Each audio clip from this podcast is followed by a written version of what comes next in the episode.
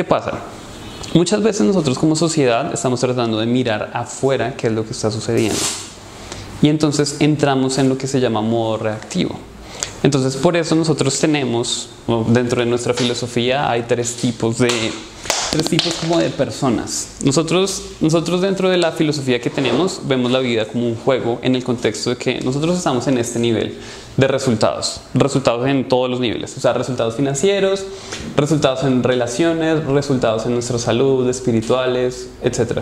En, en cualquiera de nuestras diferentes áreas nosotros estamos en un nivel X determinado. Este. Obviamente nuestro propósito en este mundo es poder llevarlo a un nivel superior que nosotros podamos ir a un siguiente nivel. Y es como en un videojuego. Para que tú vayas de aquí a este siguiente nivel tienes que atravesar una serie de cosas, que son retos, que son dificultades, hay veces que son miedos internos, hay un montón de variables tanto internas como externas que son necesarias como atravesar para que uno pueda justamente llegar a este siguiente nivel. Entonces, dentro de lo que nosotros hemos visto hay tres tipos de jugadores. El primer jugador es alguien que se llama un jugador promedio, que es una persona que constantemente está en modo queja, que constantemente está diciendo pero las cosas no funcionan y pero el gobierno y la economía. Es decir, es una persona que no está contenta con su vida, que dice que le gustaría llegar acá, pero no está haciendo absolutamente nada para llegar allá. Entonces es el primer tipo de jugador. El segundo tipo de jugador es alguien que nosotros llamamos un jugador aficionado. Un jugador aficionado es como un aficionado a jugar tenis. Es alguien que estudia mucho el tenis, sabe cómo es la pelota, cómo es la raqueta, cuál es la velocidad correcta, cuál es la posición, pero nunca agarra una raqueta, ni juega ni contra, ni contra un muro, ni contra alguien más, ni practica. Y en el mundo de los deportes está bien, porque es una afición, es un hobby, pero hay muchas personas que están acá. Y seguramente ustedes conocen muchas personas que van a cursos, que se compran todos los entrenamientos, pero finalmente no, no toman acciones, como dicen allá. El, el, costo de, ser, de estar equivocado es mucho menor que el costo de no hacer nada. Eso está orientado a la acción, igual que es. El, la forma de empezar es dejar de hablar y empezar a hacer. Y eso es justamente el objetivo. El objetivo nuestro es ayudar a que las personas se, se conviertan, como nosotros lo llamamos, en un jugador estrella. Un jugador estrella es la persona que incluso con el miedo igual hace lo que sabe que tiene que hacer para ir hacia allá.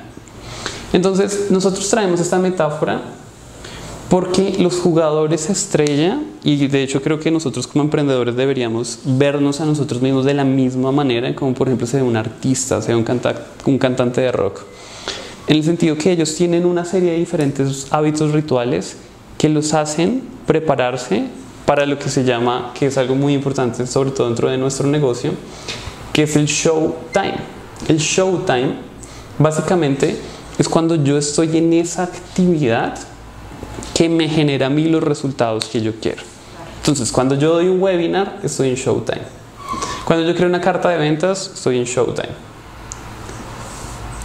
Cuando yo hago algo que represente que las personas que yo quiero servir estén reaccionando a ese contenido, a esa información, a esa venta, etc., entonces estamos en esto. ¿Y por qué esto se vuelve muy importante? Porque la calidad de mi showtime depende de lo que suceda anteriormente. Y por eso es que vamos a hablar de todas estas cosas, de preparación, organizarnos, priorizar, seguimiento, etc. Entonces, por eso es que uno ve que un jugador de, no sé, de tenis o de cualquier deporte, incluso un cantante de rock, ellos siempre tienen una preparación antes de salir al escenario. Ellos siempre estiran, ellos siempre hacen sus entrenamientos, incluso cuando no están ante la cámara o ante el partido, ellos siempre están yendo al gimnasio, están teniendo una rutina. Entonces, ¿a qué voy con esto? Que muchas veces nosotros dejamos algunas cosas al azar, no las diseñamos de una forma consciente y por ende nosotros no estamos en la mejor condición para ejecutar nuestra máxima, nuestro máximo desempeño. Y de hecho de eso se trata. Porque este showtime tiene que ver con otro de nuestros principios que es la calidad es mucho más importante que la cantidad. Y eso tiene que ver en absolutamente todo, en especial en dos áreas. La primera área es nosotros como personas.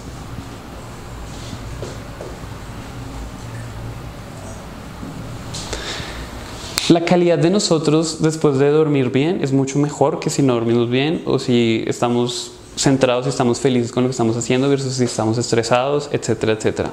Entonces, por eso es que una de las cosas claves que necesitamos asegurarnos es que la calidad de nosotros en el día a día sea lo mejor posible. ¿Y cómo lo hacemos? A través de lo que siempre el desarrollo personal nos ha enseñado, a través de dedicarnos tiempo a nosotros mismos. De hecho, ese es nuestro mayor activo. Nuestro, nuestro espíritu, nuestra mente, nuestro cuerpo, nuestras emociones, etcétera, etcétera. Entonces, acá viene como la, la, la primera cosa que nosotros siempre recomendamos y es antes de que uno pueda hablar de, bueno, ¿y qué actividad voy a hacer? ¿Y cuál es el proyecto? ¿Y cuál es eso? Es, ok, un momentico, porque lo primero que tú necesitas asegurarte es que tú estés genial, es que tú estés feliz, es que tú estés en tu mejor versión. Entonces eso lo conseguimos con rituales como ritual de la mañana, no sé si tengan algún ritual de la mañana y qué hacen en ese ritual. Yo despierto, agradezco, visualizo el día, lo creo, después medito, me tomo un jugo verde, después medito, después escribo y hago unos ejercicios de creación para ver el campo cuántico. Perfecto. Y después hago ejercicio. Genial. Súper. ¿Y más o menos cuánto te tomas? Pues de 5 a 7 y media en casa y de 8 a 9 afuera. Genial.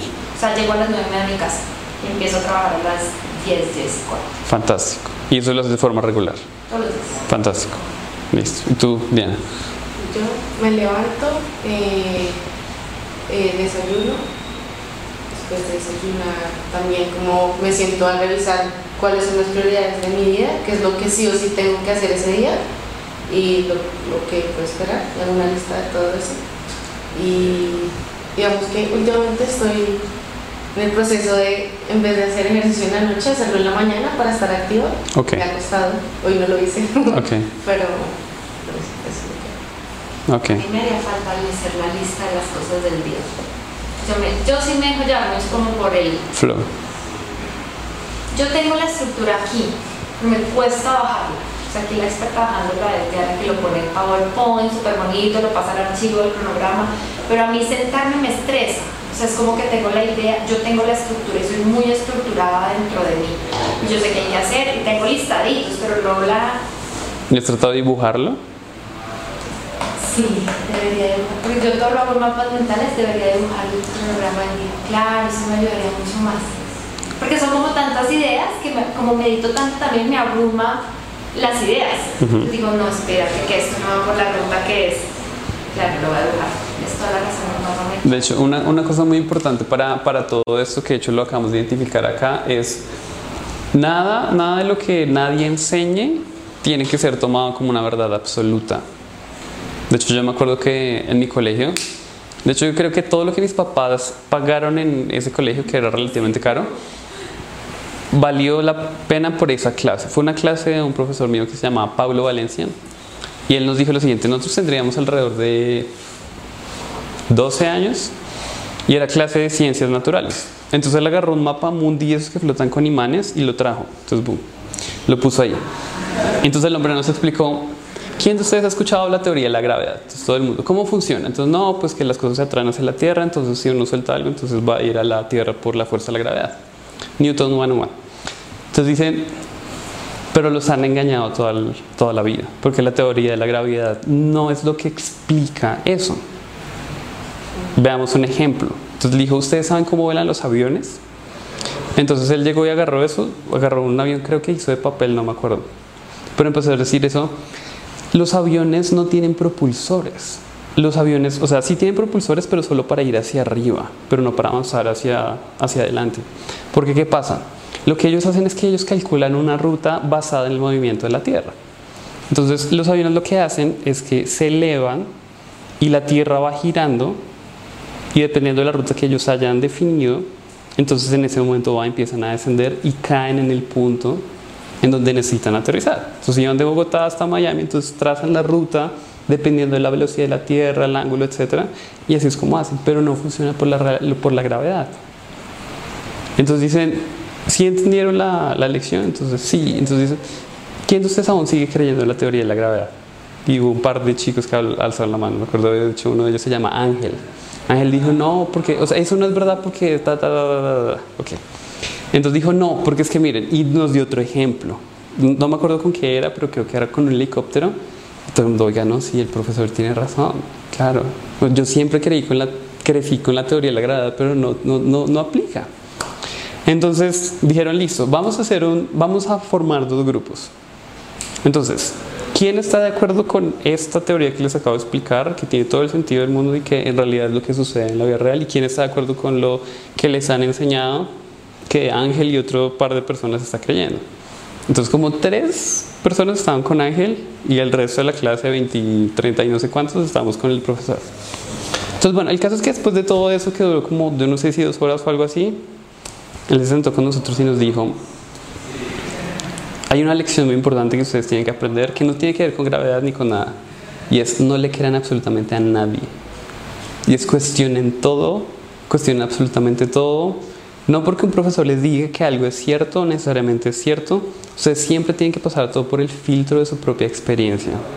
Cuestionen las cosas, incluso lo mismo que ustedes están pensando. Entonces, con base en eso, yo me he dado cuenta que cualquier cosa que uno pueda enseñar, que yo les pueda enseñar, que ustedes puedan aprender de otro lado, no tiene que tomarse, uno, ni como verdad absoluta, y dos, ni como esa es la forma que tiene que hacerse, porque cada uno de nosotros tenemos una individualidad, cada uno de nosotros tenemos un estilo, una personalidad, etc. Y no, nosotros no tenemos por qué forzarnos a adaptarnos en algo que no nos viene natural a nosotros, sino lo que tenemos que hacer es como agarrar cosas de allá y adaptarlas a nuestro propio estilo de vida. Porque si yo le exijo a Diana que planee, que sea una estructura y que todo sea súper cuadriculado, Diana no es Diana, porque no, no, es, no es su esencia. Pero si alguna de estas herramientas Diana la puede incorporar a través, no sé si el dibujo, mucha gente usa colores, o sea, cosas que sean creativas, visuales, etcétera, pueden ser post-its en la pared estilo érico o cosas por el estilo. La idea es que nosotros podamos utilizar más que nada, más que la herramienta es el principio. Y el principio uno dice, bueno, si el principio es, preguntémonos qué es lo más importante y Julián lo hace con cuadritos de Excel, pero a mí no me gustan los cuadritos de Excel porque los veo muy cuadriculados, entonces yo lo hago con post con dibujos, con algo, eso está fantástico. Entonces, eh, listo, con base en eso, listo, entonces perfecto, ritual de la mañana, entonces ya lo tenemos, genial.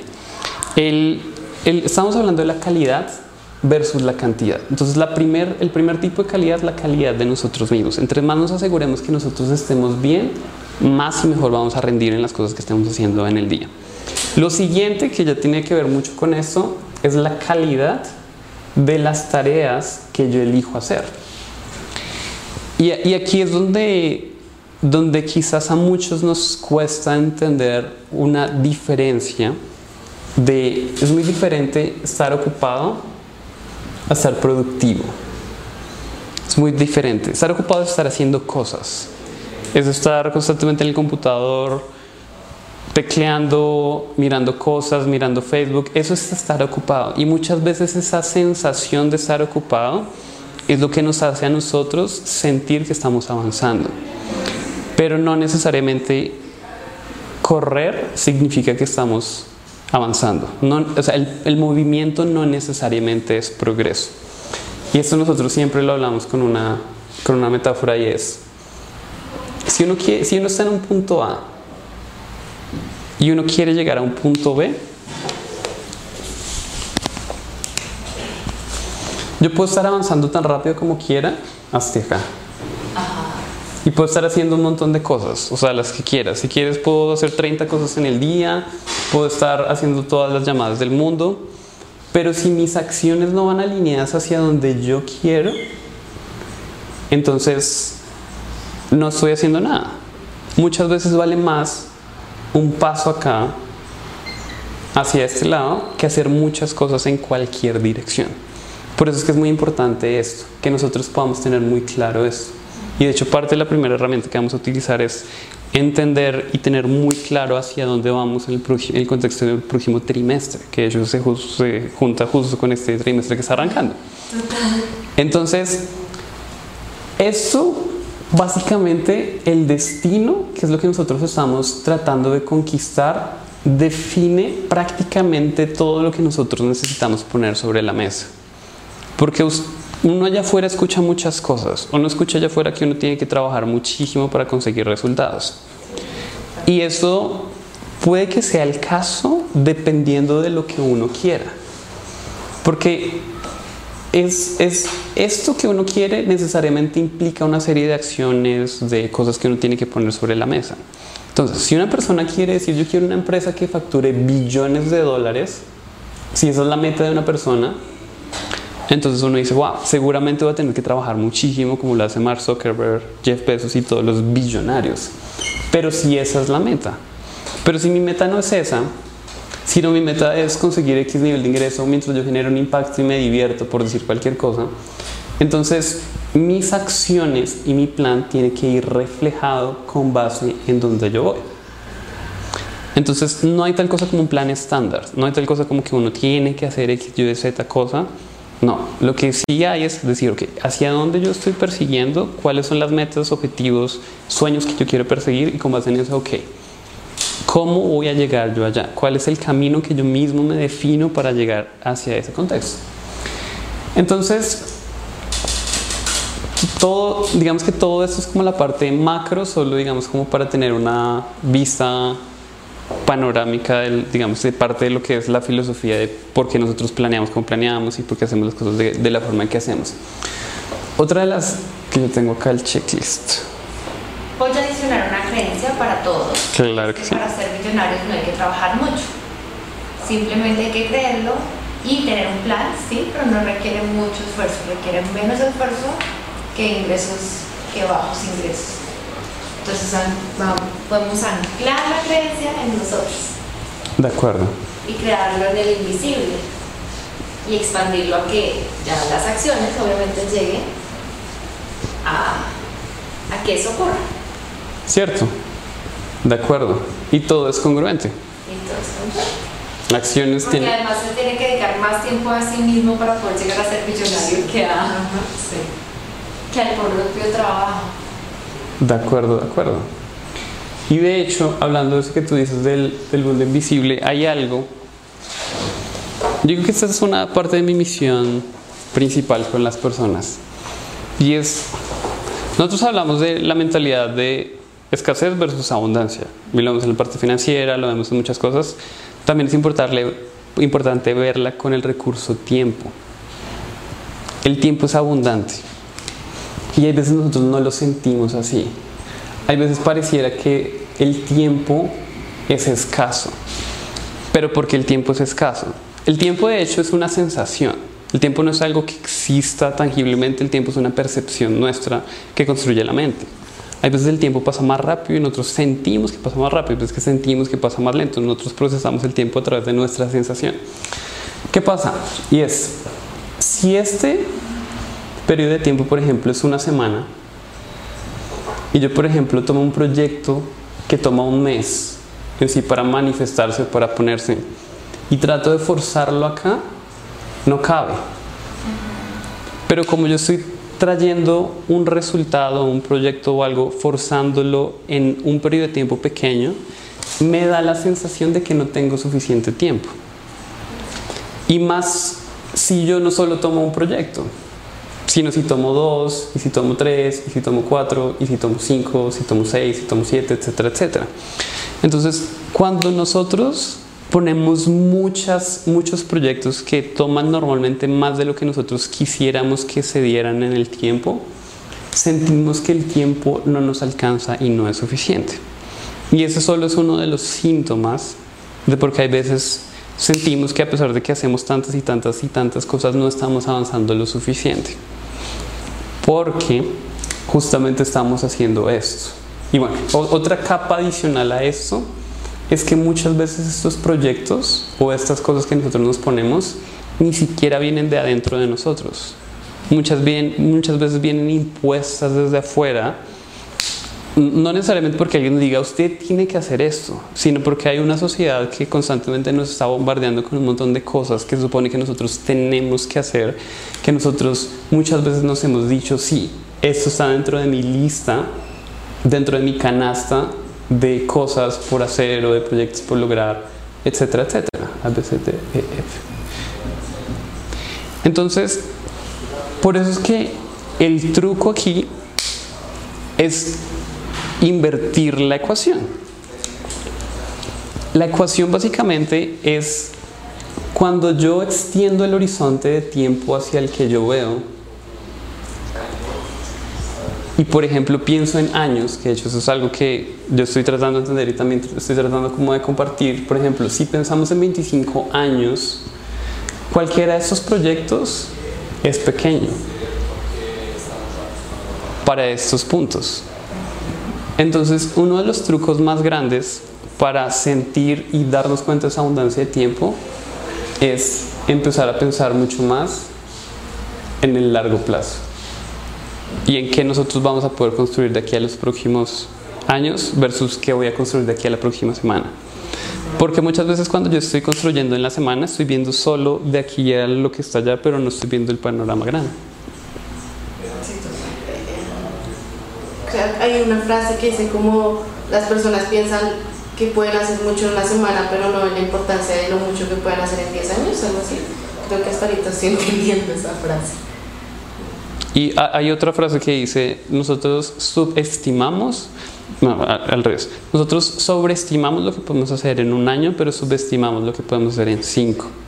Nosotros en un año creemos que se podemos hacer muchas, muchas cosas y nos ponemos un montón de cosas y estamos corriendo, corriendo, corriendo, corriendo, corriendo.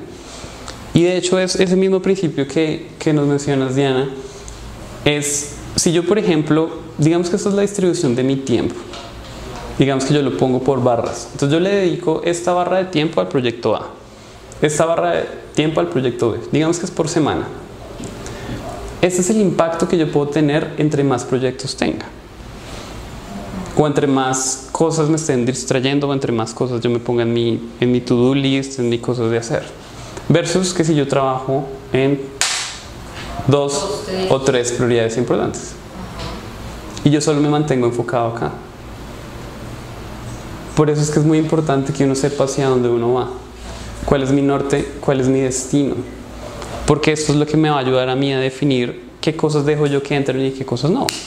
Porque a diferencia de como vieron nuestros papás, hoy en día nosotros no morimos por falta de hambre, en, en metáfora, morimos es por indigestión.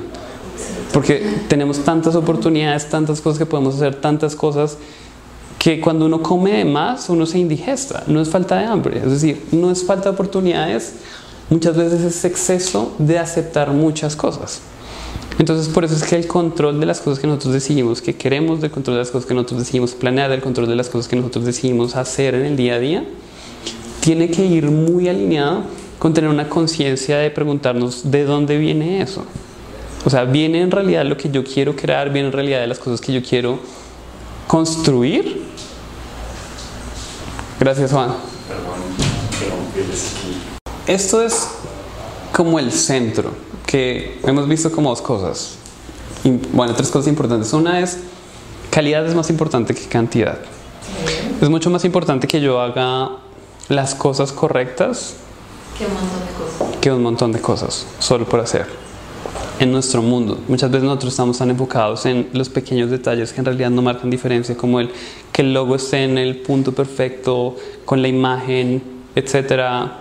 Cuando uno puede decir, no, si yo invierto ese tiempo en mejorar el copy, probablemente yo voy a tener muchos más resultados. Y de hecho, una de las cosas que más nos ayudan a nosotros es decir, bueno, en el micro, ¿cuál es el objetivo de, este, de esta acción, de este post? ¿Cuál es el objetivo? Entonces uno dice, bueno, el objetivo es que más personas sean, conscientes de, de, quién es nuestra marca, de qué hacemos, etcétera, etcétera. Entonces uno dice, ok, con base en ese objetivo, ¿qué acciones están alineadas con eso? ¿Y a qué me voy a dedicar? Porque hay veces que nosotros, por la tendencia a ser perfeccionistas o que las cosas estén a nuestro mayor estándar, por otro lado, eso no tiene nada de malo. Solo que se podría decir que uno sacrifica velocidad. Entonces, si yo, estoy, si yo estoy diciendo, bueno, voy a lanzar mi curso y me estoy planeando los seis meses hasta que esté perfecto para que salga, quizás en otro escenario pude haberlo lanzado en uno, no hubiera estado tan bueno, pero al segundo mes ya sabría qué tiene de malo, los clientes si se vendió, si no se vendió, los que lo compraron que les gusta y que no. Y ya para el mes número 4 ya tendría una versión súper chévere. Y ya habrá hecho ingresos a menos de 500 o 1000 dólares. Exactamente, exactamente. Entonces, por eso es que parte, de hecho, es, todo esto está alineado con, con, parte del- de uno de los valores o de las cosas más importantes que, que es el tomar acción. Y el tomar acción es lo que nos lleva realmente hacia ver los resultados. Entonces, el tomar acción, hay muchas razones de por qué no tomamos acción. Hay veces es por miedo, miedo al proceso, dificultad, miedo al que dirán, son, son muchas cosas. Sin embargo, cuando nosotros logramos entrar acá y poner esto sobre la mesa, entonces uno empieza a recorrer el camino. Y es justamente esta misma filosofía. En, en- en- el mercado de Brasil dicen, feito es mejor que perfecto, o sea, hecho es mejor que perfecto. Y eso lo tienen mucho las startups que crean productos de tecnología en donde ellos dicen, es mejor la versión beta que una versión infinitamente que estamos constantemente mejorando. O creo que hay una frase que dice que es mejor un plan simple implementado que un plan perfecto en proceso de ser implementado o planeando ser implementado. Entonces, esta es la acción. Entonces, ¿con qué vamos a empezar? Que es con este ejercicio que tenemos aquí en la, en la mesa. Este es un proceso que es muy, muy, muy eh, aclarador, porque justamente lo que nos brinda es la posibilidad de tener claridad en relación con qué es lo más importante. Y se llama el proceso del círculo del ABC. Entonces, él, que se llama Dan Sullivan, el que creó esta herramienta, nos dice lo siguiente, y es, en nuestro trabajo, si, es, si, este es el, si este es todo el tiempo que nosotros invertimos en nuestro trabajo, en nuestra misión, en nuestros proyectos, podemos decir que, para simplificarlo, lo podemos dividir en tres tipos de, de tiempos invertidos. Están las actividades del A, que son actividades que son irritantes. O sea, son cosas que nosotros hacemos que no nos gusta hacer, que nos irritan, que nos sacan mal genio, etc. Por ejemplo, en mi caso son cosas técnicas. Hay veces el servicio al cliente cuando tiene que ver con cosas técnicas. Eso es en mi caso. Digamos, cada uno tenemos nuestras propias cosas que de pronto nos irritan. En el campo número B son las actividades que están ok. De hecho, pongámosle acá imágenes. En el B son las que son neutrales. O sea, yo digo, ok, no me irritan, tampoco me emocionan, las hago porque son, o sea, es parte del proceso. Hay veces, hay veces cosas que antes eran emocionantes, en algún momento cuando ya las hacemos tanto se vuelven como muy normales. Muchas veces el caso de las ventas o el crear contenido, el, etc. Hay veces que eso se vuelve normal. Y están las del A, Las del C. las del eso, tienes toda la razón, las del C. Yo no más hace, por favor. que son las fascinantes, las que nos encantan, donde nosotros sentimos que estamos en nuestra salsa, donde estamos encantadísimos haciéndolas. Entonces, la idea del ejercicio es la siguiente, es que nosotros evaluemos, vamos a tener tres columnas para cada una. Entonces, escribamos en cada una de estas, si este es el A, si este es el B o si este es el C, cuáles son las tres más importantes que yo hago en las irritantes o las más repetitivas. O sea, Si, si hay tres. hacer, ¿Sí? Y que te irrita. Sí, sí, sí. Exacto. No, no es necesariamente porque haya que hacerlas. Es si tú sientes una sensación de, de frustración. Eso es. Por ejemplo. Por ejemplo. Exacto. Las que más repetitivamente ustedes hagan, las ponen. Entonces en la categoría de la, entonces ponen las tres más irritantes. Si tienen tres, si tienen solo dos, solo dos. Luego en el B, igual. Las tres que ustedes dicen, ok, yo hago ventas, por cualquier cosa, o yo creo contenido y pues neutro, o sea, no me emociona. ¿Y cuáles son los fascinantes? Uy, a mí me encanta eh, hablar en público, me encanta grabar webinars, o me encanta, qué sé yo. Eso es, eso es individual de cada uno y es supremamente bien lo que cada uno tengamos. Ok. ¿Hacemos? Son 25 años.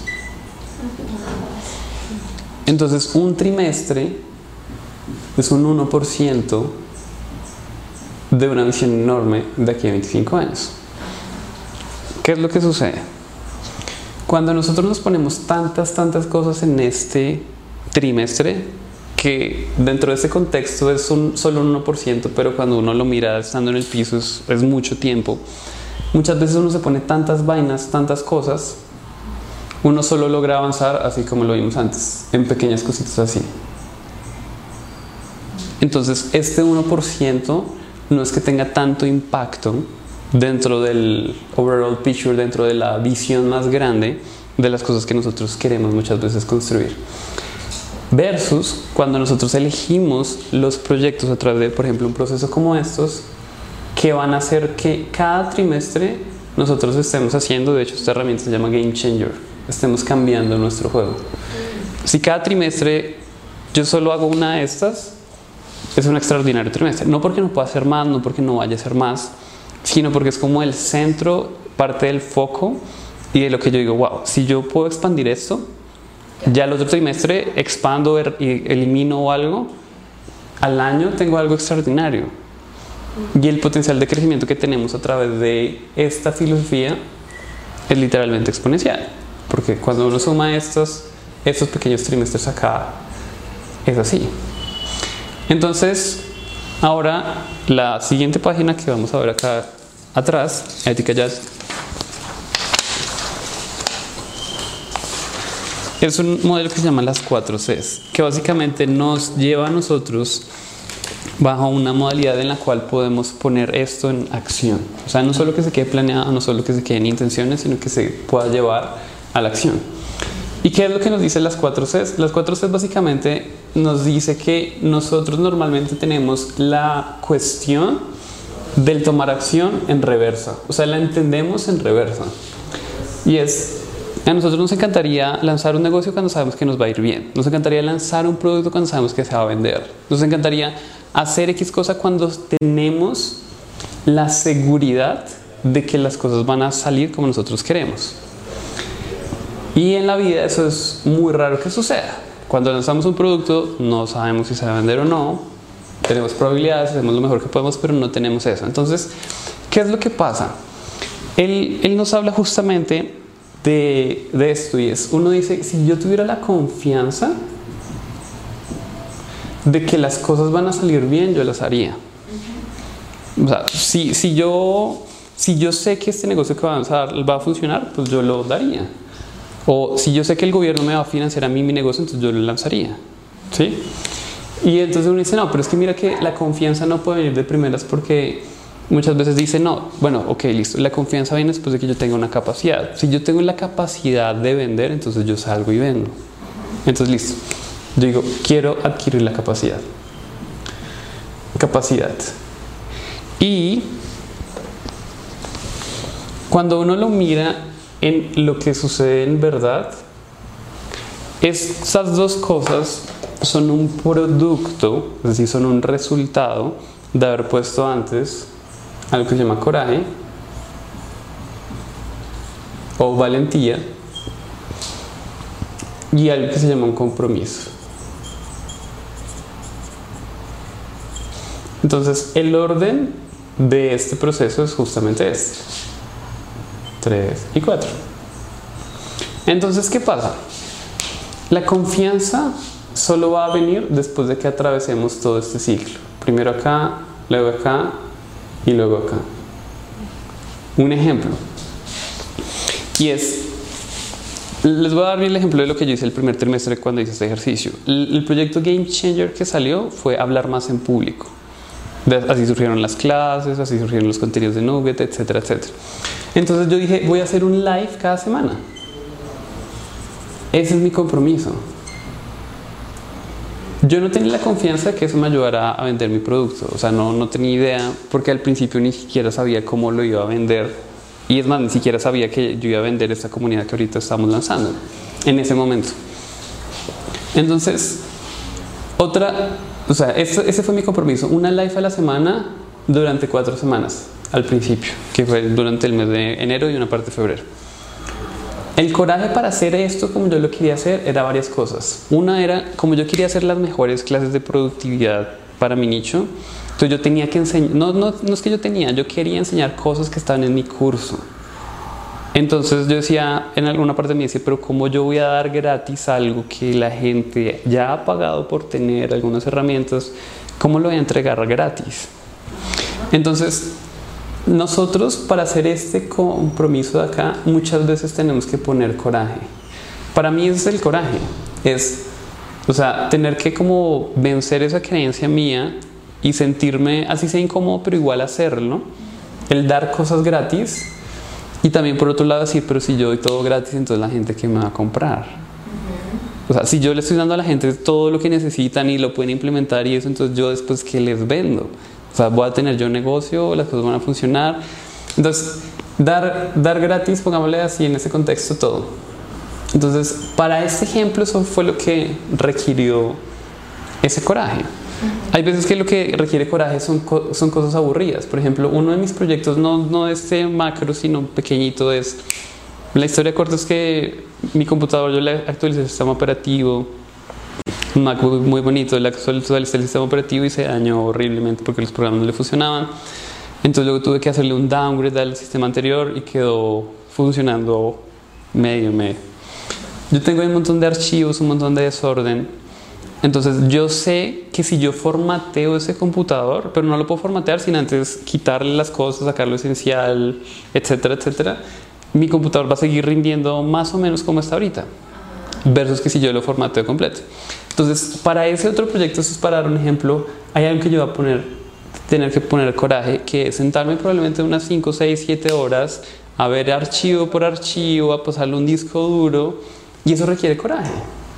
Eso requiere coraje porque eso es, eso es un reto, eso es difícil, eso es harto, es aburrido, pero igual es esto, o sea, la acción nunca puede darse normalmente sin eso. Y el coraje normalmente sinónimo de, hay veces miedo, de cosas aburridas y que no nos gustan, de cosas que de pronto nos dan, eh, nos dan pereza, o hay veces de cosas que nosotros experimentamos como difíciles y, no, y nos sentamos que somos capaces. Pero luego después de que uno haga esto, luego acá empiezan a venir cosas que son en términos de capacidad, cosas que tú ahora puedes hacer que antes no podías hacer por haber puesto esta acción en el, en el medio. Entonces, la capacidad, por ejemplo, de mi live semanal es ahora, ahora tengo una comunidad de gente que es impresionante, que está encantada con las clases. Están encantadas.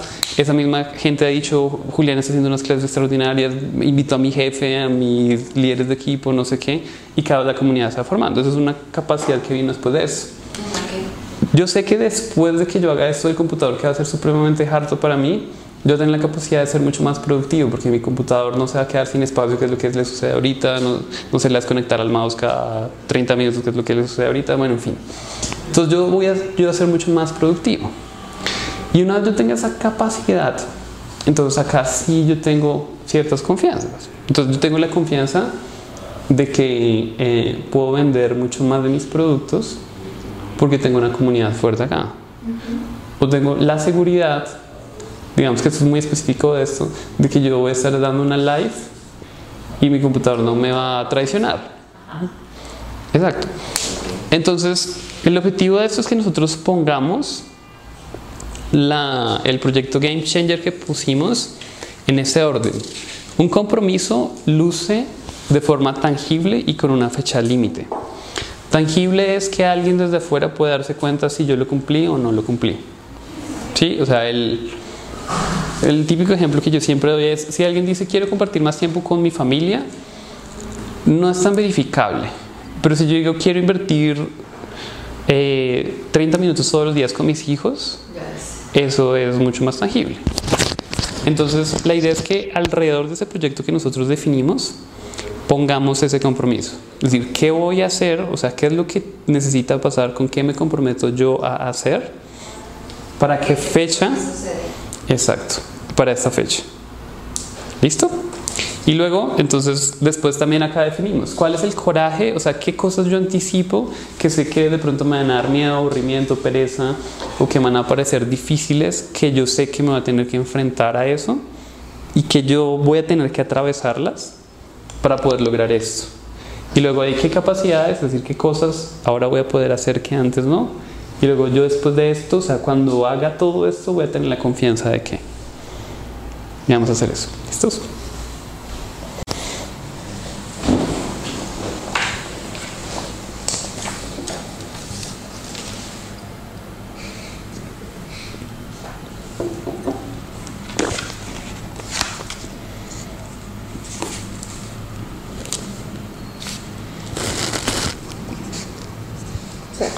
Es eso que nos obstaculiza o lo que sentimos que no nos deja avanzar, ¿sí? Dame un ejemplo. Eh, O mejor dicho, ¿cuál es el proyecto que tú identificas que es clave para dentro de este ejercicio? o sea, digamos, invertir en la bolsa. Invertir en la bolsa. Ok, listo. Ok, basado en lo que tú me dices, ¿qué, qué sientes que te obstaculiza el invertir en la bolsa? Eh, no sé, como la paciencia, esperar que se dé el movimiento para invertir. Entonces, digamos que a veces sé que lo sé que sé qué movimiento estoy esperando, pero como pienso que se demora mucho, pues voy a mentir, y invierto un poco para ver qué pasa y pues obviamente no se da porque no tuve paciencia. Ok. Entonces no sé si es a eso lo que debo Cierto, en ese caso, digamos que una forma de ponerlo sería, por ejemplo, es el estar mirando una, un movimiento y tener que aguantarme el querer o venderlo o bueno, lo que sea, porque sé qué es lo que necesito hacer para que sea exitoso. Estar en presencia. Meditar un poco. Pues hacerla infinita. Meditar antes de entrar. Pero si es coraje, eso es, es que es a, a- lo que veo es que no me queda muy claro qué es lo que es coraje. Como por Sí, sí, ejemplo sí. podría ser como que si tú inviertes, empiezas a invertir a las 8 y media y te quedas dormido todos los días y te despiertas a las 10 y pues, pucha, me invertí a las 9 y media, a las 8 y media. O sea, el coraje es tener la capacidad de que la alarma me suene y yo me levante a las 8 de la mañana a invertir. Entonces el coraje es me levanto cuando la alarma suena porque es más importante invertir en la bolsa. Es tan fácil decirle a los otros. Eso siempre ser así. ¿Sí? O por ejemplo que tú estás ahí y estás eh, ansioso y entonces no inviertes y te paras y sirves un té, te vas y te sirves, te haces el batido, pero no estás pendiente de... Puede ser, ¿no? No sé. Entonces el coraje es quedarme una hora pegada al computador esperando el momento que tenga que hacer la Pero, transacción. Por servir, ejemplo. por ejemplo, una aplicación de audios que te mantengan como en una frecuencia que estás tranquila. Que estás tranquila, claro. Pues sí, me imagino que ese puede ser. Voy a hacer el mío.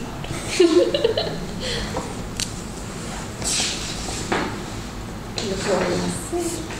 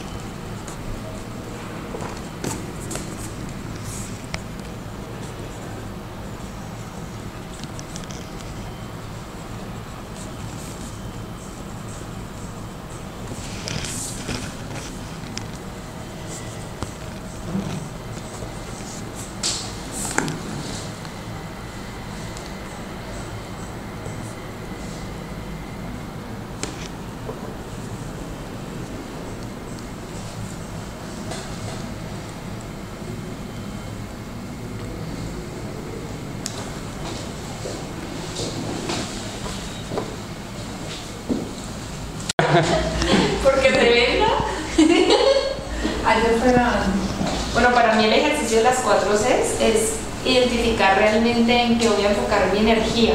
Es como un rayo láser, es poder decir, listo, en este instante voy a ese objetivo y es como el ejemplo del marshmallow del niño de si te ponen uno y te lo comes ya, pues solo te vas a poder comer uno, pero si no te lo comes en este momento, te vas a poder comer 20 después. Es como una sensación de listo, me voy a asignar mi tiempo, aunque la actividad me gusta, pero no es la preferida, voy a sentarme a elegir y a diseñar para que pueda hacer lo que realmente quiero hacer y que esa meta se cumpla. Exactamente, eso es. Y otro tema importante es que nosotros normalmente iniciamos el día diciendo voy a hacer estas cosas. Entonces uno hace una lista de cosas por hacer. Y parte de nuestra misión es traerle la conciencia a las personas de decir, ok, pero ¿cómo, o sea, cuál es el proceso mediante el cual yo estoy diciendo que me estoy poniendo este compromiso acá? Es porque yo siento que necesito hacer esto porque hay muchas cosas que tengo pendientes o que son urgentes o algo que de hecho nos enseñó Érico y es, hay pequeños incendios que uno perfectamente puede dejar que se incendien y no va a pasar mayor cosa. No va a pasar mayor cosa si lo que hablábamos antes, si el diseño de la imagen no está hiper mega perfecto. O sea, no es que vaya a tener la diferencia de vida o muerte, pero muchas veces uno puede durar hasta dos, tres horas o mucho más tiempo haciendo cosas que no están conectadas con nuestro destino final, con donde nosotros queremos llegar. Entonces, por eso es que en el día a día nosotros necesitamos también preguntarnos, ok, de todas estas cosas que yo siento que necesito hacer, ¿cuál es la que más me va a acercar hacia donde yo quiero. ¿Cuál de esas es la que está más correlacionada con ese destino que yo ya he definido? Y normalmente uno se da cuenta que hay pocas. Y muchas veces el resto de cosas es como dice Tim Ferry, son distracciones que nosotros nos ponemos a nosotros mismos para mantenernos alejados de lo que realmente es importante. ¿Por qué? Porque lo importante normalmente está después de ese coraje. Y ese coraje no es sexy, no es bonito, es más bonito estar en Facebook, es más bonito ver un video en YouTube, es más bonito estudiar otro curso que me enseñe la estrategia, que esta vez sí es la que yo necesito para hacer esto, versus implementar la estrategia que ya sé, que ya estudié en el curso anterior. Es, es, es mucho más sexy hacer otras cosas que no estén ligadas a este proceso. También parte de no querer soltar y delegar también como que si yo lo entrego, entonces será que sí va a quedar como mi cerebro quiere que quede y a lo mejor va a quedar más bonito si lo delego. O sea, no soy buena diseñando, pues no te mates tratando de hacer una frase bonita. Exactamente, exactamente. Porque muchas veces, o sea, eso tiene, va muy ligado con el perfeccionismo. Nosotros tenemos unos estándares que están en determinado nivel y sentimos que si algo no los cumple, entonces X cosa no puede salir. Pero ¿qué pasa? Ese estándar normalmente nosotros lo tenemos muy, muy alto, pero la vara, la vara con la que nosotros deberíamos juzgar las cosas que hacemos no es un juzgamiento propio, es un juzgamiento de las personas que están recibiendo la información. Entonces, si yo lanzo un producto y la gente lo está recibiendo bien, y de pronto para mí no es el hiper mega producto, entonces yo, o sea, cada uno tenemos que decir, o sea, todo tiene un precio de cierta forma, o sea, el precio que yo pago por no lanzar este producto, como veníamos hablando anteriormente, en estos, no sé, cuatro meses, por decir cualquier cosa, si estoy preparándolo, el precio que pago por no lanzarlo es dejar de pronto de ver potenciales ingresos, el tener feedback, etcétera, etcétera. ¿Sí? Y el precio que yo estoy pagando por lanzarlo en vez de eso en un mes es de pronto tener que sacrificar mi nivel de perfeccionismo. Pero entonces ahí es donde uno elige qué vale para mí más y, y en, ese, en, ese, contexto es súper importante que nosotros siempre estemos en ese, en, ese, en ese modo de evaluar cuáles son las cosas claves y cuáles son las cosas esenciales. De hecho, hay una pregunta que una de mis preguntas favoritas y es, ¿cuál es la única cosa? Y de hecho se enfoca en única. Por eso, de hecho, este, este ejercicio nos enfocamos al final en solo elegir una, solo una nada más, que es lo que se vuelve nuestro centro, porque sabemos que si solo logramos eso, nuestro trimestre va a ser extraordinario.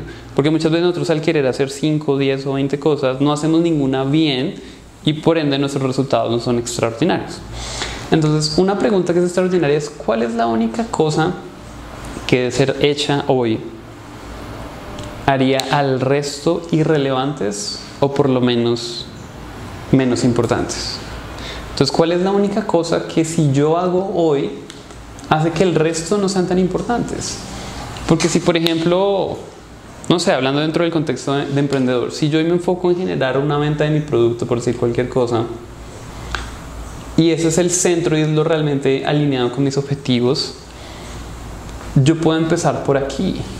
Y si empiezo por acá y hago las acciones alineadas con esto, el resto del día las cosas que yo vaya logrando son bonus. Versus estar haciendo un montón de cosas que muchas veces no están correlacionadas. Entonces, eh, eso es clave. Siempre nos tenemos que estar preguntando en el, en el, macro y en lo micro. Ahorita lo estamos haciendo a un nivel un poco macro, que es el trimestre. ¿Cuál es el proyecto grandote? Incluso también es necesario dentro de ese mismo proyecto constantemente evaluarnos qué es esencial. O sea, dentro de la creación de los videos que va a publicar en Facebook, qué es lo esencial y qué es en lo que yo me voy a enfocar para que finalmente el resultado sea el que va a, primar. Porque justamente de hecho se trata como nos enseña Tony Robbins, de pensar en resultados versus en actividades. Porque muchas veces uno puede lograr el mismo resultado con menos actividades. Y muchas veces estamos enmascarados en el proceso. Es como cuando uno va con Waze y uno va con los papás. Y los papás están acostumbrados a su ruta normal. Y dicen, pero es que Waze, ¿por qué nos manda a hacer esa vuelta si es más demorada? Pero Waze nos dice, nos ahorramos 25 minutos. Todos los papás, no, confíen en mí, yo conozco esta vía, no sé qué. Y uno se termina chupando todo el trancón por estar apegado al camino, apegado a las actividades. Y muchas veces nosotros estamos apegados a las actividades. Si yo tengo que hacer esto y esto y esto y esto. Pero lo importante no es tanto las actividades, sino el resultado que yo estoy buscando. Entonces, eh, listo. Ahora vamos a ver un poco acerca de la, de la planeación, que sería como la... Pues digamos que eso va de lo macro a lo, a lo más micro. Entonces, tenemos un proyecto identificado que es nuestro proyecto número uno. Es nuestro proyecto número uno, que es el que nos va a cambiar el trimestre. Listo. Es un proyecto ambicioso, es un proyecto grande, entonces ahora cómo lo bajamos en el día a día, en el calendario y cómo hacemos que eso funcione. Entonces, hay un, hay un par de, time frames, de, de zonas de tiempo que es importante que nosotros siempre tengamos. Y es, cuando inicia un mes, cuando inicia una semana y cuando inicia un día. En estos días nosotros también debemos hacer una planeación. Entonces, esa planeación es como bajar en pedazos mucho más pequeños, mucho más consumibles, estilo nuggets, que sean más digeribles, este proyecto ambicioso. Entonces, ese proyecto ambicioso, si es en el mes, uno dice, ok, ¿qué cosas específicamente en este mes de abril, luego en este mes de mayo, luego en este mes de junio, debería yo avanzar para que pueda lograr esto? Hay veces son secuenciales, hay veces no son secuenciales, eso depende de la naturaleza del proyecto.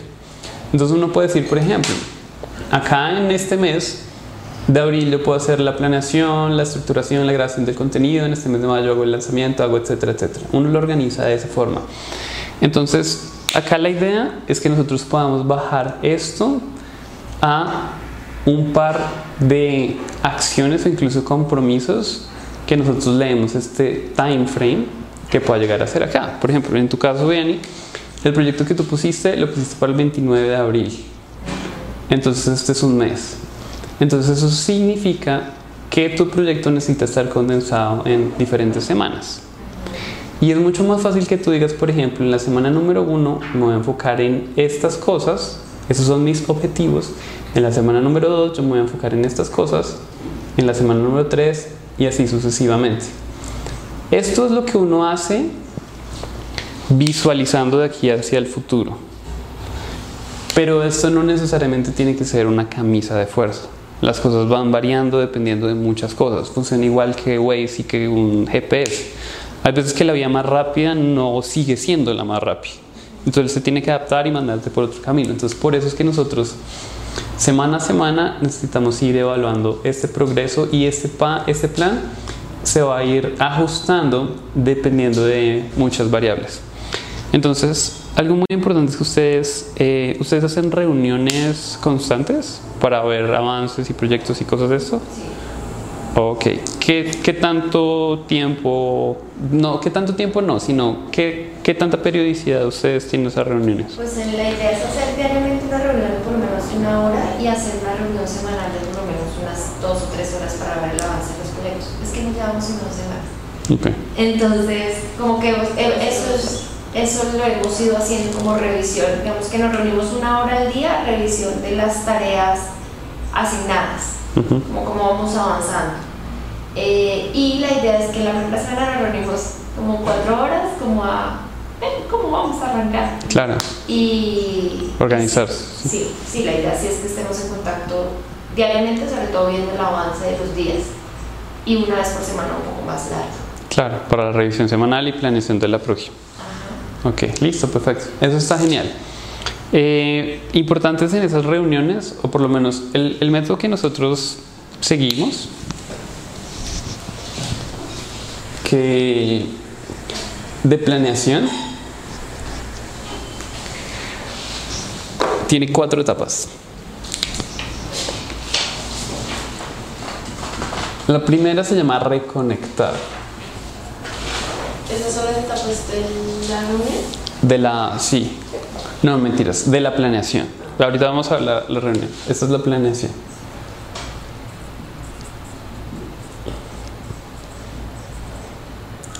Durante la reunión, en el periodo que estén planeando, lo que recomiendo es esto.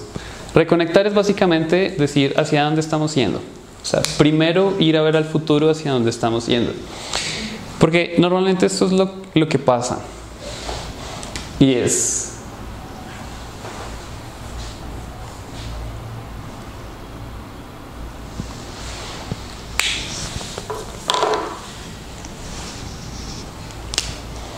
Este es hoy.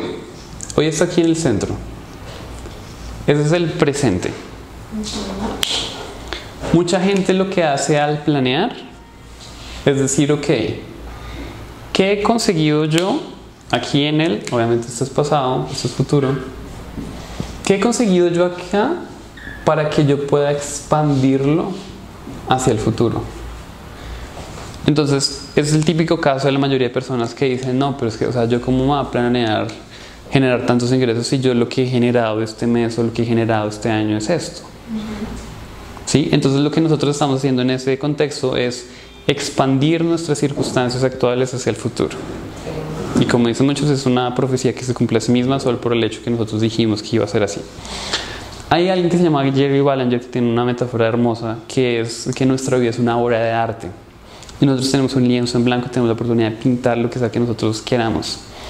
El problema es que la mayoría de gente está viendo atrás, bueno, está mirando atrás a lo que ya pintó y lo está volviendo a recrear. Entonces su obra de arte, por ende, luce casi igual siempre.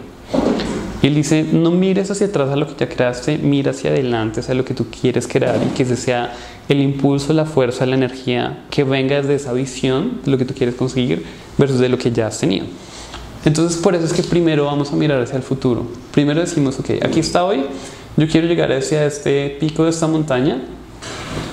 Listo. Entonces yo sé que voy para allá. Entonces traigamos las cosas que son necesarias poner en marcha hoy para que podamos llegar hacia ese destino. Entonces esa es la, la primera parte. La segunda parte es algo que es muy valioso, que se llama aprender del pasado. Esto, cuando lo implementen, les va a cambiar literalmente la vida.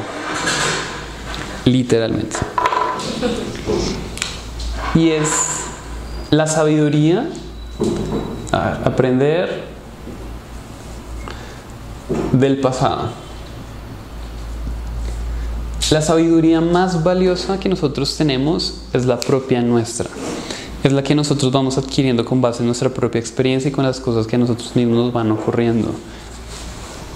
Hay veces eso va influenciado porque lo aprendimos de un mentor, lo aplicamos, nos funcionó, no nos funcionó, Pero es, es importante que nosotros tomemos el tiempo de poder condensar eso en aprendizajes que nos permitan a nosotros evolucionar y crecer. Porque ¿qué pasa?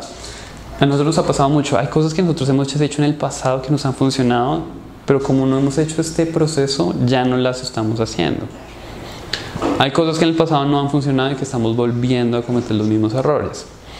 Entonces, en este aprender del pasado, nosotros básicamente nos preguntamos las siguientes preguntas, para la redundancia. Y es, ¿qué aprendí en este periodo de tiempo?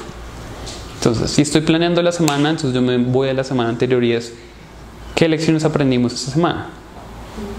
Entonces las anotamos. Yo aprendí esta semana esto, aprendí esta semana esto, aprendí esta semana esto.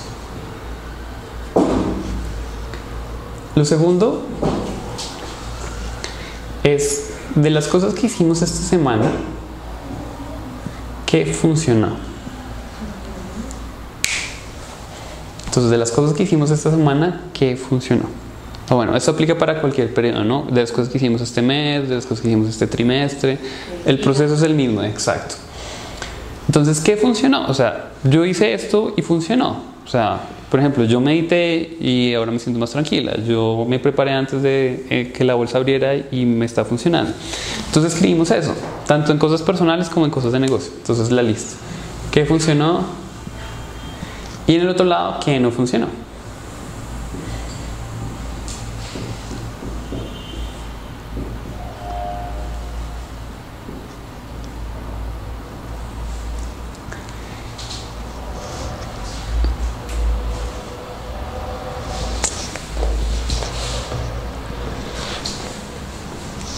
Que no funcionó. Y esto es lo que yo llamaría como un banco de sabiduría. Porque entre más este proceso nosotros lo vamos haciendo, nos damos cuenta, exacto, más vamos aprendiendo nosotros mismos, de nuestro negocio, de nuestros clientes, etc.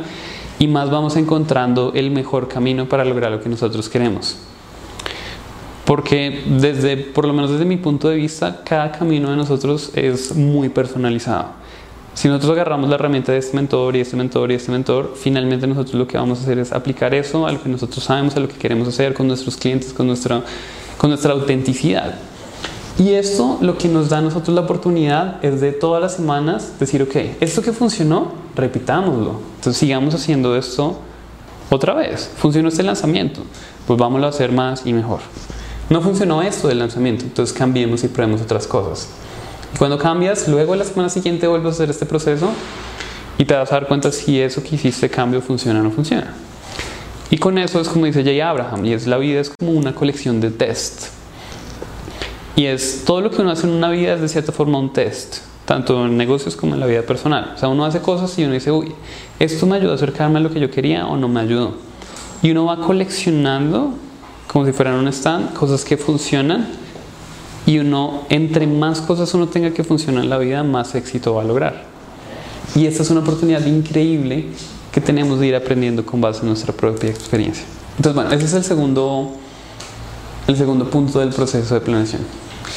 El tercero es lo que se llama la planeación específica, que es la definición de metas, compromisos y demás cosas definición o diseño de metas.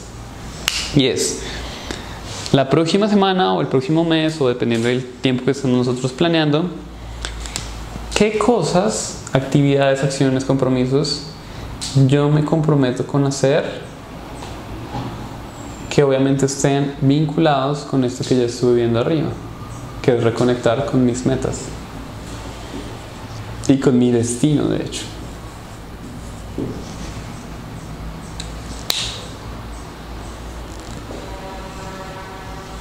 Y el cuarto paso, que ustedes son mucho más expertas que nosotros, es el de visualizarlo. Tenemos un entrenamiento que lo sé. Eso es. Entonces vamos a visualizar esto que estamos plasmando acá como una realidad, como el proceso de irlo construyendo. Bueno, todo lo que ustedes del mecanismo, entonces es visualizar. Y en gran resumen ese es el proceso de, de, de planeación. Entonces, repasando es, primero necesitamos ver hacia dónde estamos yendo. Reconectamos con esa mira, con ese destino. Luego decimos, ok, de la semana que pasó, del mes que pasó, ¿qué, vamos a, qué aprendimos? Entonces, ¿qué aprendimos en las tres preguntas que hicimos? ¿Qué aprendimos? ¿Qué funcionó y qué no funcionó? Entonces hacemos la lista, obviamente en conjunto ustedes la van haciendo. Eh, utilicen el material que quieran. Yo les recomiendo online porque en online tienen un, un archivo que siempre pueden consultar y siempre va a estar ahí. Les recomiendo mucho que utilicen Google Drive. No sé ustedes qué utilizan para Google Drive. Es como mi favorito para almacenar documentos de Word, de Excel, de todo eso y utilicen la versión en línea. Entonces, entonces hagan todo en la nube porque es más, es más práctico y, Sí. Y se ahorraron. Si, le, si le cambió algo, ya, ya tiene la actualización. Exacto. Exacto. Entonces, utilicen Google Drive. A mí, pues bueno, es mi recomendación porque yo lo uso toda la, la suite de Google. Es genial porque está súper vinculada. Entonces está Google Calendar, que es el calendario de Google. Está Google Drive, que es el manejo de archivos en la nu- nube. Están los correos. No sé si ustedes tienen correos corporativos con Gmail o algo por el estilo. Pero si los... si no, no se preocupen por eso, no se estresen. Pero a lo que voy es que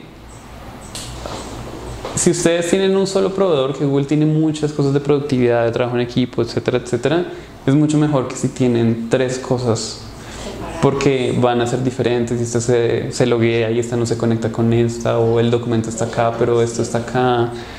Entonces, menos es más. Y por ejemplo en Google nosotros encontramos para hacer seguimiento de tareas, porque sabemos que tenemos el calendario, el almacenamiento de datos, pero por ejemplo yo siempre he dicho como salió una tarea, se nos puede perder en el día a día si no la ponemos como en un cronómetro de tareas, llamémoslo así, como para que Diana entre a mirar, yo entre a mirar y diga como a, a ver, se montó el correo electrónico, sí, chulo, ya está hecho.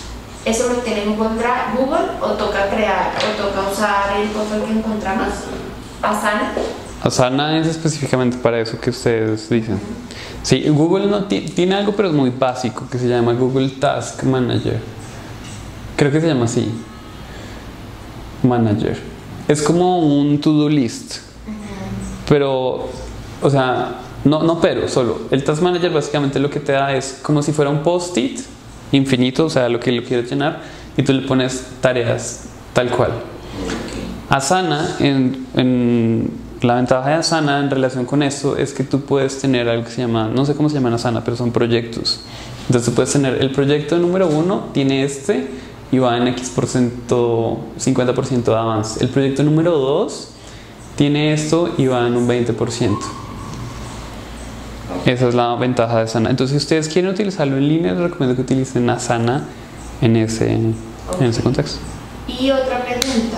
En Asana, por ejemplo, obviamente para el lanzamiento necesitamos una planeación, un, listo, hay que hacer el copy, hay que hacer la imagen, hay que montar el post tal día, hay que montar el anuncio tal otro, hay que son bobaditas que hacen parte de la cosa macra como el anuncio. El anuncio tiene el copy, la imagen, el link, el landing, el... todo eso tú dónde lo pones en Asana, haces un archivo de Excel. Ok. Yo les comparto lo que yo hago, que creo que puede llegar a ser útil, sobre todo porque tú eres visual. Y es, primero lo dibujo Sí. en una hoja de papel con, a lápiz y con, con colores. Y lo, y lo detallo estilo, eso es una metodología que se llama wireframe, que es lo que utilizan los programadores para diseñar aplicaciones, páginas web y eso. Que es básicamente entonces como una maqueta visual. Entonces digamos que vamos a hacer el lanzamiento, ¿no? Entonces digo, necesito una página de captura, ¿cierto? Entonces digo, ok, esa página de captura tiene un video, tiene un copy, tiene un botón, por decir cualquier cosa, tiene un headline. Entonces yo la dibujo acá. Acá debajo yo pongo qué tiene. Tiene video de 5 minutos, por decir cualquier cosa. Tiene un copy de beneficios. Tiene eh, una imagen del producto, qué sé yo. Y luego digo, ok, luego de esto, cuando la gente lo llena, la gente tiene que ir a un thank you page. Entonces, esto es un opt-in page, esto es un thank you page. Acá que va a haber el video de gracias, va a haber un link para que confirmen, qué sé yo. Entonces, acá que hay, hay un video de tal cosa, hay X cosa. Y bueno, ¿qué trae la gente acá? A la gente la trae un ad. Ese ad va a ser en video, va a ser en imagen, si es un video, entonces necesito un ad en video de un minuto. Y necesito la versión en Instagram que es de 15 segundos. Entonces, lo que yo normalmente hago es dibujo todo el, o sea, toda la secuencia. Si son tantos emails, entonces listo. Entonces, email 1, email 2, email 3, o bueno, por X número de emails. Y, y así todo hasta que ya esté como diseñado. Como un diagrama de una planta de procesamiento. Exacto. Y tú tienes acá todos los ítems. Y de aquí te es mucho más fácil ponerlo en Asana o en donde tú lo quieras manejar. Entonces ahí tú pones listo. Si lo dividimos en fases y tenemos pre-lanzamiento, lanzamiento y post-lanzamiento, lo que sea, entonces uno dice listo, esta va a ser la primera fase del proyecto. Entonces acá planeamos esto, ta, ta, ta, y así lo, así lo puedes manejar. Y ya después asignas tareas por fases del proyecto y por, por las tareas de la fase del proyecto. Porque, por ejemplo, el que hace el copy no es el mismo que hace el video. Bueno, en este De caso acuerdo. sí. No, mentira, yo hago el copy y ya hace el video. Bueno, yo también hago el video. Entonces, por ejemplo, en el video está la grabación del video, cortar y editar el video, ponerle subtítulos a los videos, ponerle el headline. Pero para el headline, pues interviene el copy, pero después, entonces, hasta ahí. Después de ese video, ¿quién lo monta en el landing? ¿Cómo haces eso? ¿Lo discriminas una a una las tareas? No. Para mí eso es darle mucho detalle a algo que no, sé- no sé si sea la palabra que es obvio, pero que ya sabemos que se hace. O sea, creo que es muy redundante el volver a repetir el proceso que vamos a hacer. Eso usted dice cuando ya lo tenemos muy claro. A menos de que ya estamos hablando de un equipo más grande donde tenemos que delegarlo y la gente tenga que seguir un proceso. Pero en este caso lo veo como innecesario. Lo que, lo que no.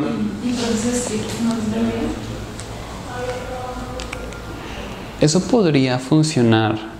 Lo único de Process Street es que es el Process Street es una herramienta para crear checklist.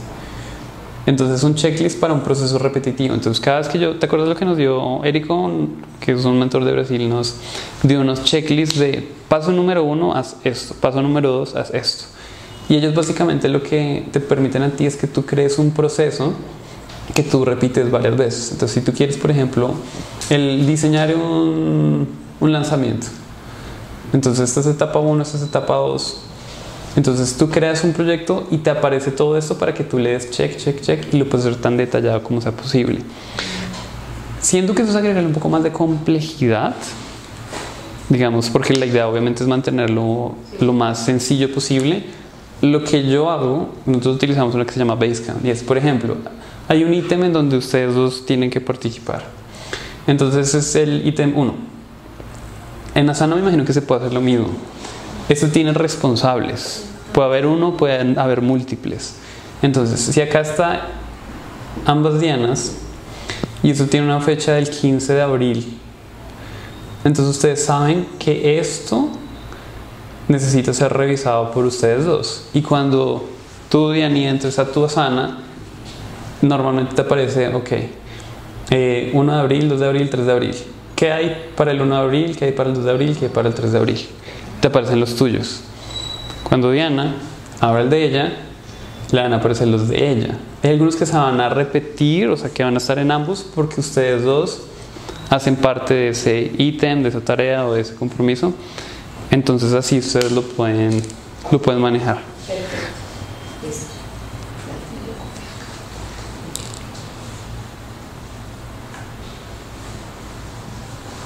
¿Grabaste historias? Sí, no, te queda más fácil. Perfecto. Más está perfecto.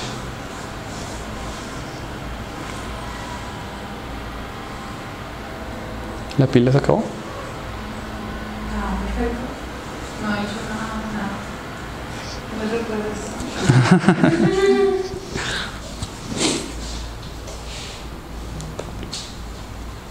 Y el seguimiento lo pueden hacer a través de las reuniones.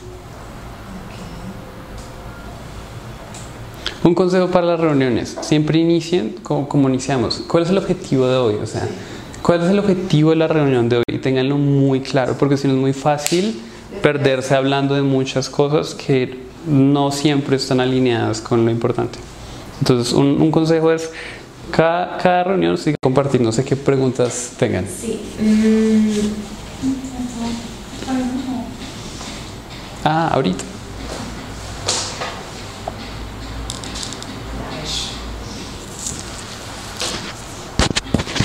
Por ejemplo, todo eso que tú haces, que, que siempre que yo hablo contigo tienes todo súper estructurado y organizado como en, la web. Entonces, por ejemplo, creo que cuando yo te vi, tal vez en una masterclass. Entonces tú entras a un archivo, entras a otro, entras a un- una plataforma y todo está como entrerelacionado con todo. ¿Qué archivos usas? ¿Qué programas usas? Bueno, los Y, programas. para, y, y qué ves que es súper importante tener. Por ejemplo, para alguien como yo, hay, hay algo que se llama Workflowy. Workflowy. Que es. ¿Cómo escribirlo?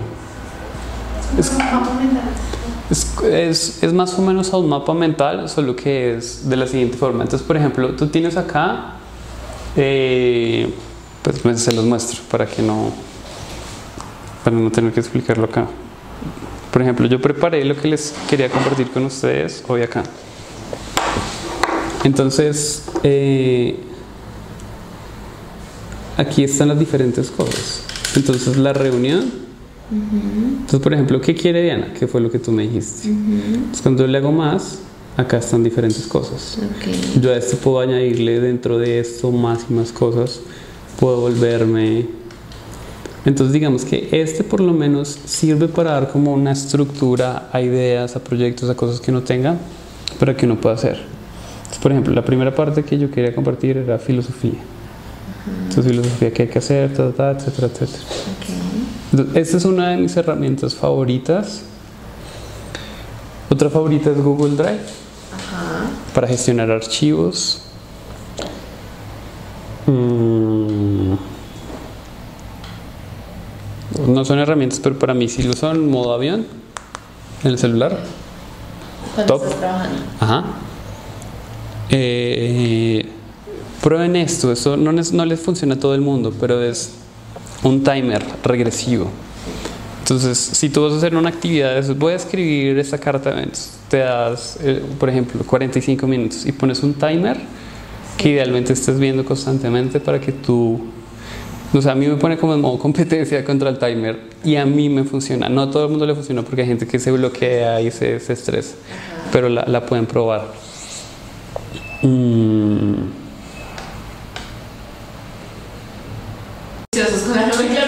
Hay que ser juiciosos con la nomenclatura y hay que ser ultra mega específicos al, al exagerado. Porque, ¿qué pasa? Veámoslo con un ejemplo sencillo. Supongamos que estos son carpetas, ¿sí? De archivos de Google Drive. Ese es el proyecto 1 y ese es el proyecto 2. Digamos que este es un producto y este es otro producto.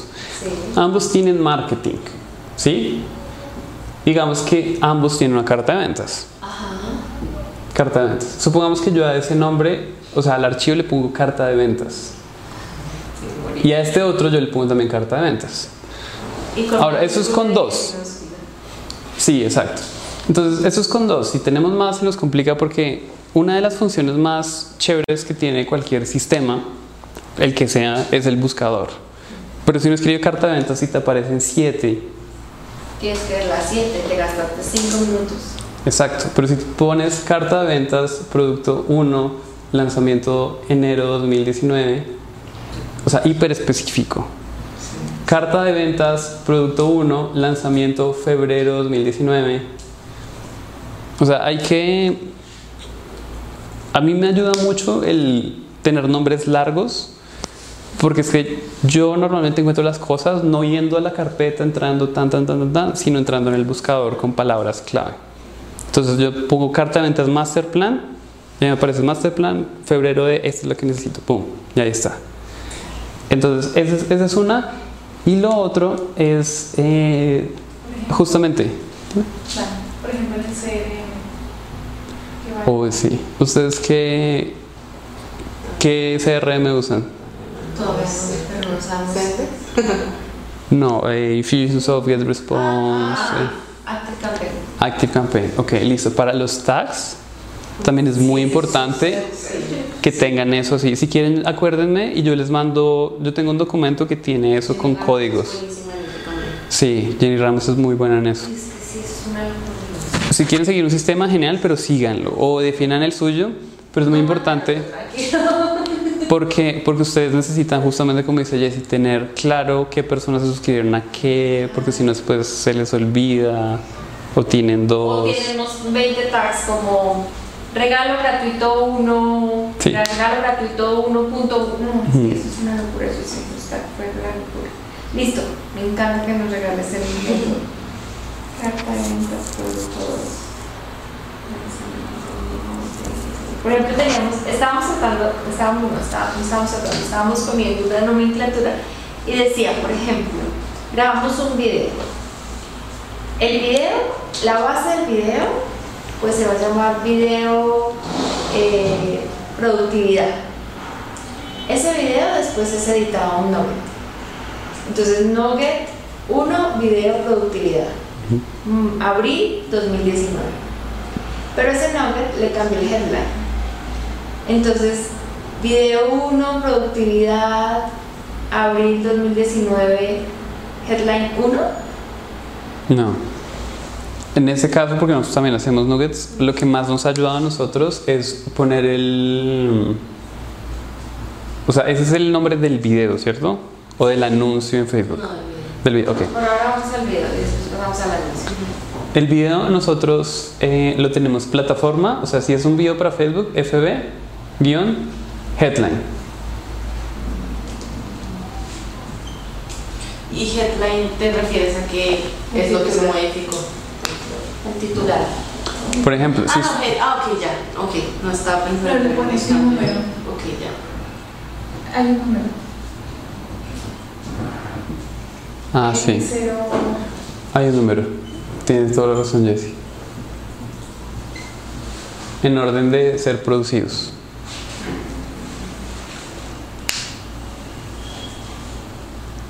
Y por ejemplo, digamos que tú te diste cuenta que el video que tiene las franjas anaranjadas son los que más convierten. Entonces tienes el video 001, 001 Facebook headline, productividad lo máximo, rosado. 01 Facebook, productividad lo máximo.